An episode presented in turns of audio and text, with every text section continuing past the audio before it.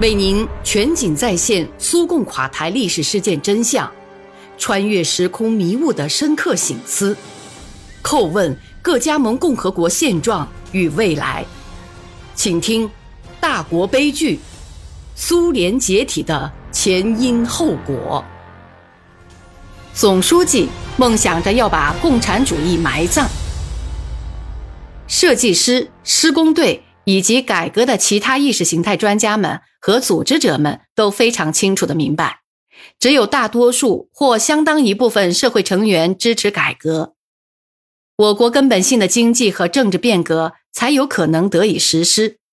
然而，到了上世纪八十年代，党真正直接依靠工农，并与他们共同组织一支可以说是携雷霆万钧之力的时代。早已成为遥远而光荣的英雄主义过去。联系逐渐变成形式上和单方面的东西，总是从上到下，从党到群众，很少有自下而上，从群众到党的事情发生。此外，蓬勃发展的大众传媒开始给予社会精神生活的形成以强大的影响。首先是电视、广播，还有日报、周刊、各种大小杂志。那么，在这些机构工作、决定他们立场的又是些什么人呢？当然是从事脑力劳动的人。这样一来，知识分子就踏上了政治生活的前沿，人民精神生活的气候、广大人民群众的社会意识以及公民的政治行为，在巨大的乃至后来是起决定作用的程度上，都由这些人来决定。要想取得知识分子对改革的支持，就必须保证在国内实行真正的言论自由。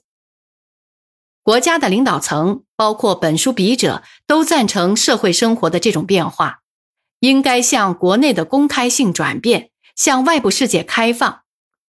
我们当中许多人都明白，由于我国历史情况十分复杂，在实施这种变化时要多加小心，权衡利弊，以免国家。航船倾覆，不论这只船是什么船，但它毕竟是我们自己的船。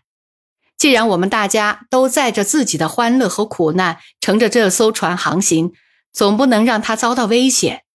即便是为了一个更美好的未来，让它连同乘客一道沉向海底，总是不行的。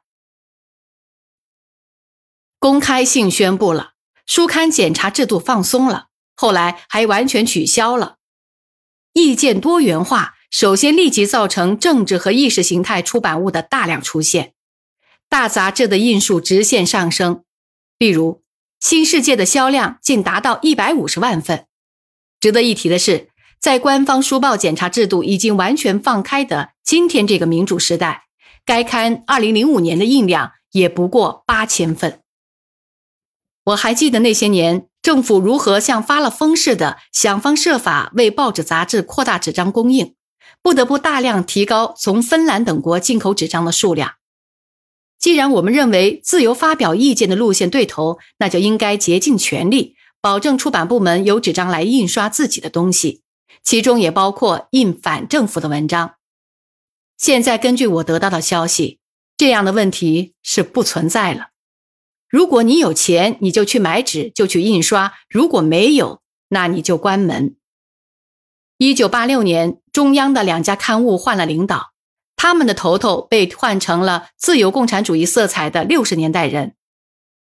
在批评过去以及批评当时的停滞不前的官僚方面，以雅科夫列夫为首的《莫斯科新闻报》和以科罗季奇为首的《星火》杂志表现尤为突出。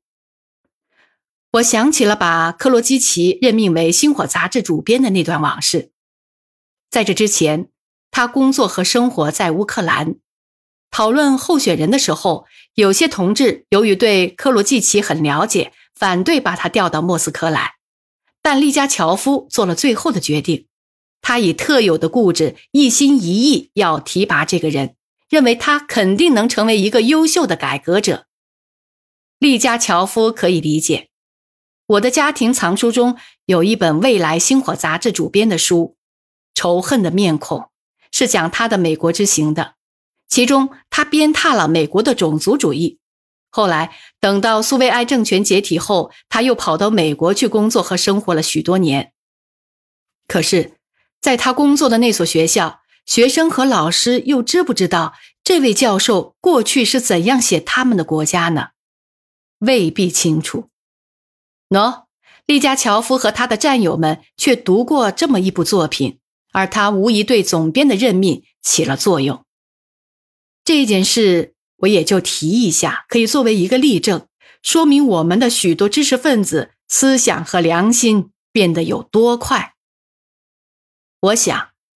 可能正好是公开性大行其道的时候吧，出现了很多大胆的电影、戏剧、书籍之类的东西，可以公开讨论的问题范围放得越来越开了。再有就是言论自由的发展。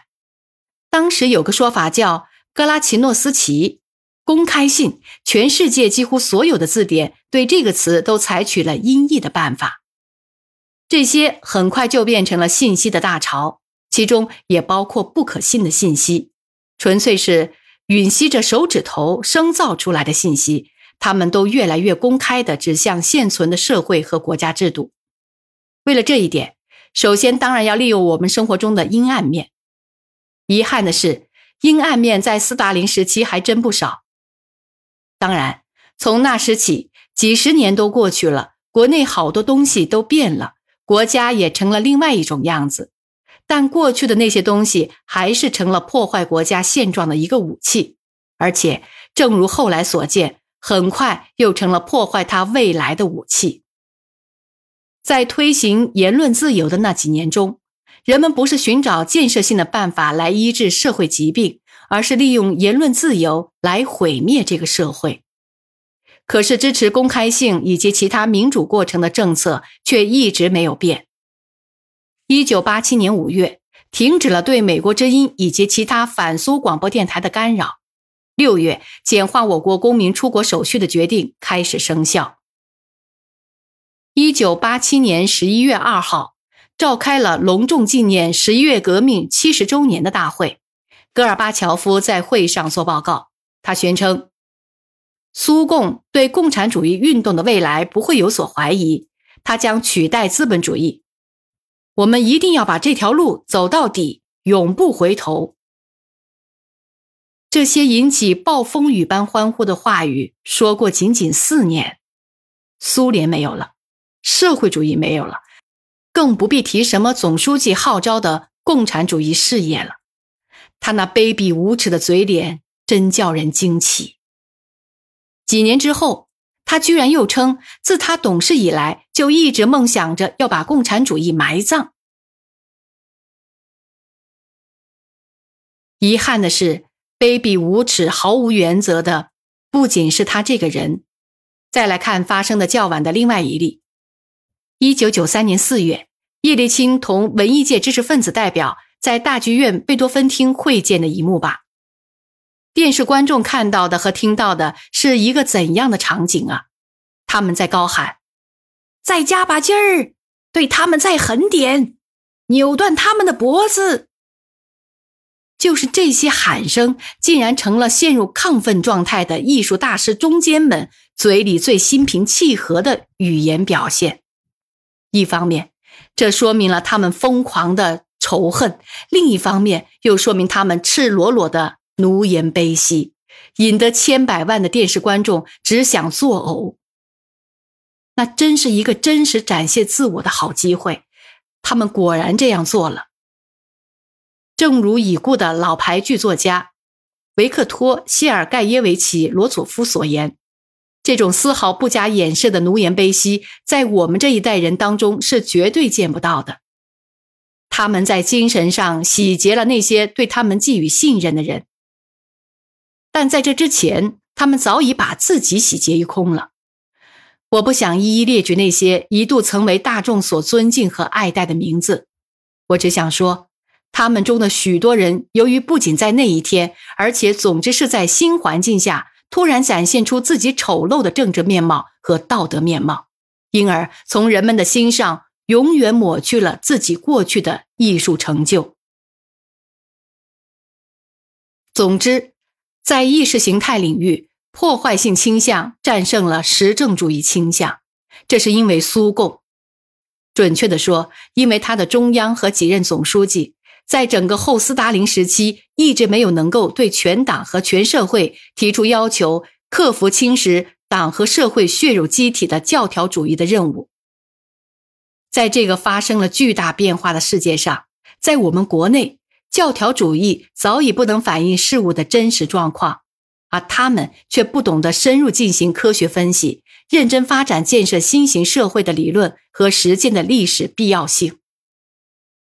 戈尔巴乔夫和中央政治局在宣布向公开性言论自由、全民民主化过渡的同时，并没有把对于从斯大林时期就在很多方面被联共党史简明教程。歪曲的党和国家的历史，加以科学、客观、慎重的重新审视的主动权抓到自己手上，却把这一极为尖锐的、具有强大震撼力的信息工作交到了自己潜在敌人手上。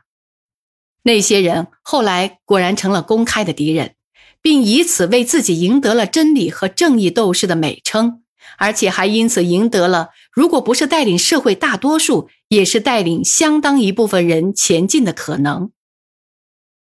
当戈尔巴乔夫陷入政治困境时，对于民主派针对领导了这个国家整整七十年的苏共所大力展开的，常常是污蔑性的攻击。他们几乎没有做出任何回应。当敌人向苏联和社会主义发起实实在在的进攻时，党的意识形态机器竟完全丧失了行动的能力。戈尔巴乔夫在号召搞诚实的、公开的政治的同时，却在施加各种影响，甚至公开贩卖谎言。他所提出的大量口号和纲领都空洞无物，毫无根据，缺乏应有的组织工作。戈尔巴乔夫不懂得，无法兑现的政治许诺，只能是一股破坏力量。这一切决定了群众对改革、对党、对戈尔巴乔夫只能是失望，从而也加强了对手的地位。